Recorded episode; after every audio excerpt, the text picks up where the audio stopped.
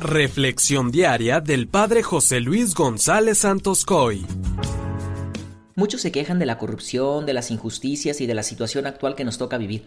Pero ¿qué estamos haciendo cada uno de nosotros para que eso cambie? Hoy se nos va a interpelar sobre qué tanto vivimos la coherencia de nuestra fe. Vamos a escuchar el testimonio de fidelidad y de coherencia de Juan el Bautista en el Evangelio de Mateo 14 del 1 al 12. En aquel tiempo el rey Herodes oyó lo que contaban de Jesús y les dijo a sus cortesanos, es Juan el Bautista que ha resucitado de entre los muertos y por eso actúan en él fuerzas milagrosas.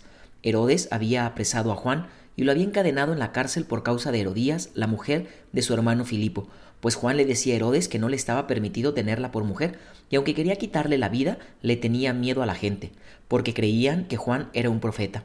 Pero llegó el cumpleaños de Herodes y la hija de Herodías bailó delante de todos y le gustó tanto a Herodes que juró darle lo que le pidiera. Ella, aconsejada por su madre, le dijo Dame sobre esta bandeja la cabeza de Juan el Bautista.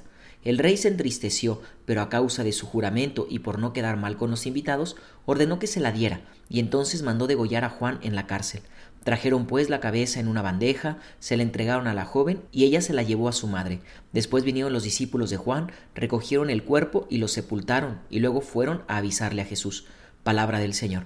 Hermanos, San Juan Bautista no solo fue un hombre admirado y reconocido por la austeridad de su vida, sino por su coherencia y su rectitud. Era un hombre de una sola pieza que no tiene miedo a denunciar la injusticia. ¿Quién era Juan el Bautista? Hay que recordar esto porque es muy importante. Recordemos que era hijo de un sacerdote judío, Zacarías, y podría haber escogido seguir el destino familiar y dedicarse al oficio sagrado de su padre.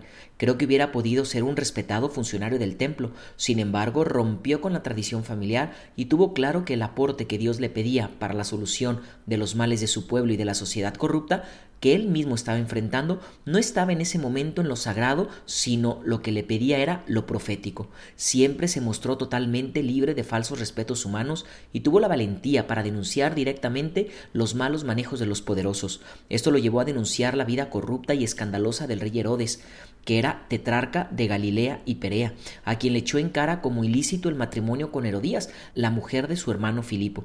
Esta denuncia le costó la cárcel y la vida, y esto me lleva a pensar qué duro es la coherencia de la fe en medio de una sociedad corrupta. La coherencia no solo es vivir bien, sino que la coherencia implica no callar, puesto que el silencio es complicidad con los corruptos. Y cuántas veces hemos callado ante los males que vemos, ante las injusticias que presenciamos.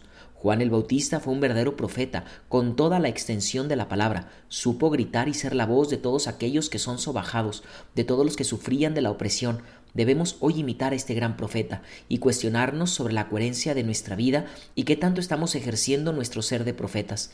Por nuestro bautismo somos profetas, lo cual nos exige apostar por la verdad y la justicia, por los indefensos y los oprimidos, pero para lograrlo tenemos que estar dispuestos a todo, como Juan el Bautista, con tal de que reine la verdad. Que la bendición de Dios Todopoderoso, que es Padre, Hijo y Espíritu Santo, descienda sobre ti y permanezca para siempre. Amén.